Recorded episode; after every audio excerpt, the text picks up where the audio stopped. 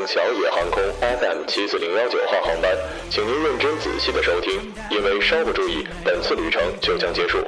每次航行时长为五分钟，每日一次，每天一日。空少小陈、臭长小陈、机长小陈将竭诚为您服务，祝您旅途愉快。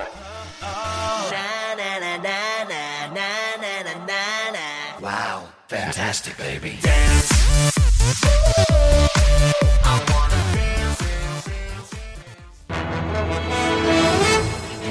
各位听众，晚上好。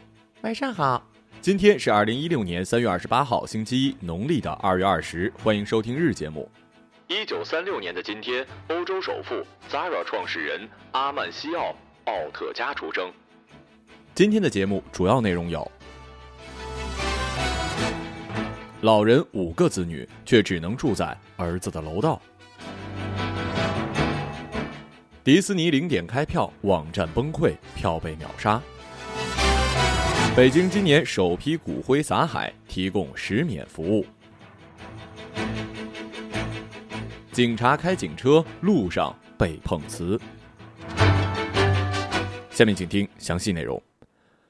二十七号下午五点，衔接一号的记者在该小区的二层楼见到了朱素兰和老伴儿，几层垫子铺在了楼道，两位老人紧挨在一起，身上盖着一层薄薄的毯子。朱素兰老人勉强支起身体坐了起来，旁边的老伴儿不时发出呻吟之声。据朱素兰老人说，他们有四儿一女，此前他们跟着大儿子住，但是二十六号大儿子住平房因拆迁没有办法继续居住，无奈之下，大儿子只好给老人雇了一辆面包车，托付附近收废品的师傅将两位老人送到了三儿子家。因三儿子家一直无人开门，两位老人只好在门口的楼道住了一夜。今天早上我姑娘还来看我，给我送了点吃的。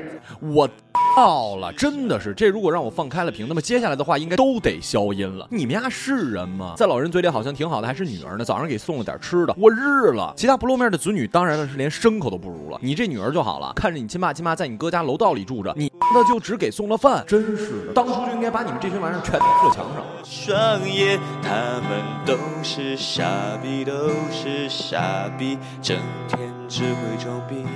三月二十八号零点，上海迪士尼门票正式开始发售。与之开始同步接受预定的还有迪士尼两家主题酒店以及《狮子王》的音乐剧。在上海迪士尼度假区的官方网站、官方微信公众号以及上海迪士尼度假阿里旅行官方旗舰店看到，开园首日六月十六号的门票被秒，而阿里旅行的官方旗舰店更是二月十七号的二十三点四十分，六月十六号的库存票已经显示不可选。平日的票价为三百七十元，高峰日的门票为四百九十九元。而同样被抢购的还有迪士尼园区内的两大主题酒店。二十八号的零时，六月十六号的两家主题酒店都可以预定，但是到了支付阶段均出现了问题，页面一会儿提示稍作等待，马上开启，又一会儿出现票务及酒店预订系统即将开始的字样，我真是惊了，貌似现在干嘛都得抢，买手机要抢，买车票要抢，看演唱会要抢，买鞋也要抢，我勒个去了！其实呢，我感觉好多人真的是因为别人抢才抢的，大家都有一种别人喜欢的东西才是好东西的感觉。比如说球鞋吧，很多人根本就不知道各种鞋的文化跟历史，不知道，可是大家都说好啊，而且都在那儿排队呢，那哥们儿必须得来一双。而就我个人而言，我真的很不喜欢游乐场，疯了，花钱找罪受，所以谁也不要给我送票啊，我不要。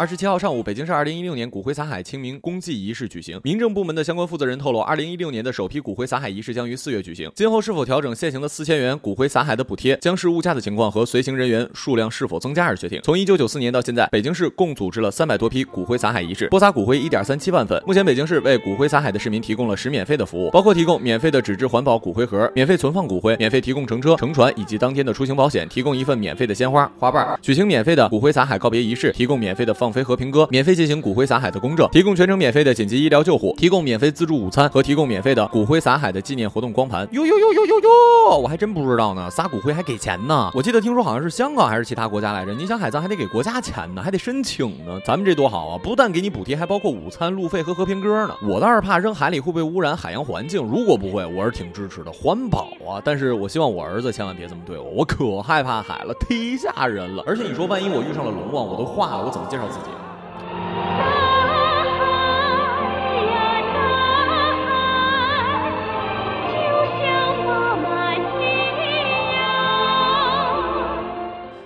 当天的下午，六合公安分局的特勤大队的一名民警驾驶着勤务车停在公安分局的门口等另一位办案的民警。这时，一名三十多岁的女子骑着电动车走了过来。坐在驾驶座的民警从后视镜看到她骑车歪歪扭扭，为了避免造成不必要的误会，便启动了车子，稍稍远离了骑车的女子，停在了离她几米的位置。不过，让民警没想到的是，这名女子竟然骑着电动车追了上来，并在距离警车左侧几步的时候突然摔倒在地上。哎呀，你这个人是怎么开的？怎么突然停了？撞死我了！骑车的女子喊道。民警见状赶紧下车，骑车的女子坐在地上，看你是警察，就给几个钱让我自己去医院检查吧，我们私了吧。我这警车就停在这儿，看出你不正常，你竟然还敢来碰瓷儿！这样吧，我们调监控看看吧。民警指着路边的监控说：“骑车的女子见民警一点都不担心，看了看路边的监控，犹豫了一会儿，爬了起来，拍拍身上的土，骑着电动车离开了。”我怀疑啊，这位姐姐上辈子应该是武松转世，这明显是明知山有虎，偏向虎山行的行为啊！找警察碰瓷儿，哎呀，你真有种啊！我强烈建议应该让他去朝佛谈判。金三胖再敢威胁放原子弹，姐姐直接碰了丫的。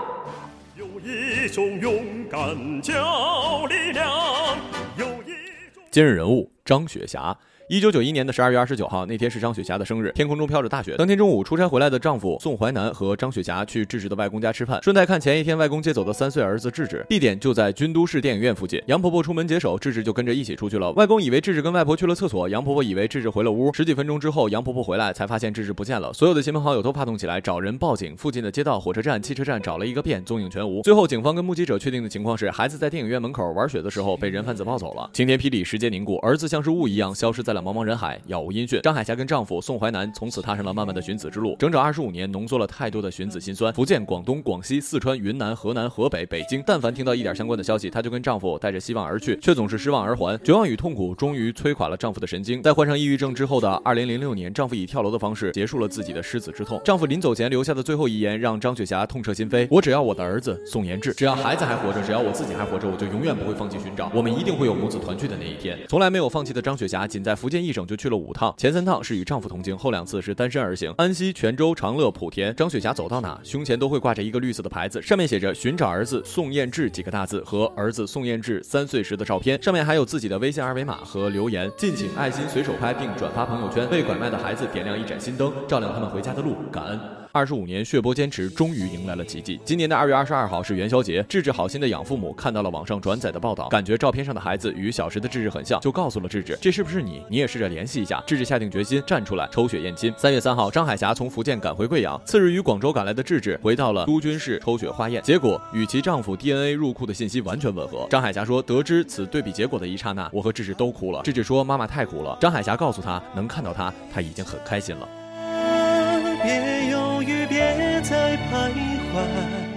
好了，以上就是本期节目的全部内容，感谢各位的收听，我们下期节目再见。再见。回家，哪怕风霜几载，有你，我一直都在。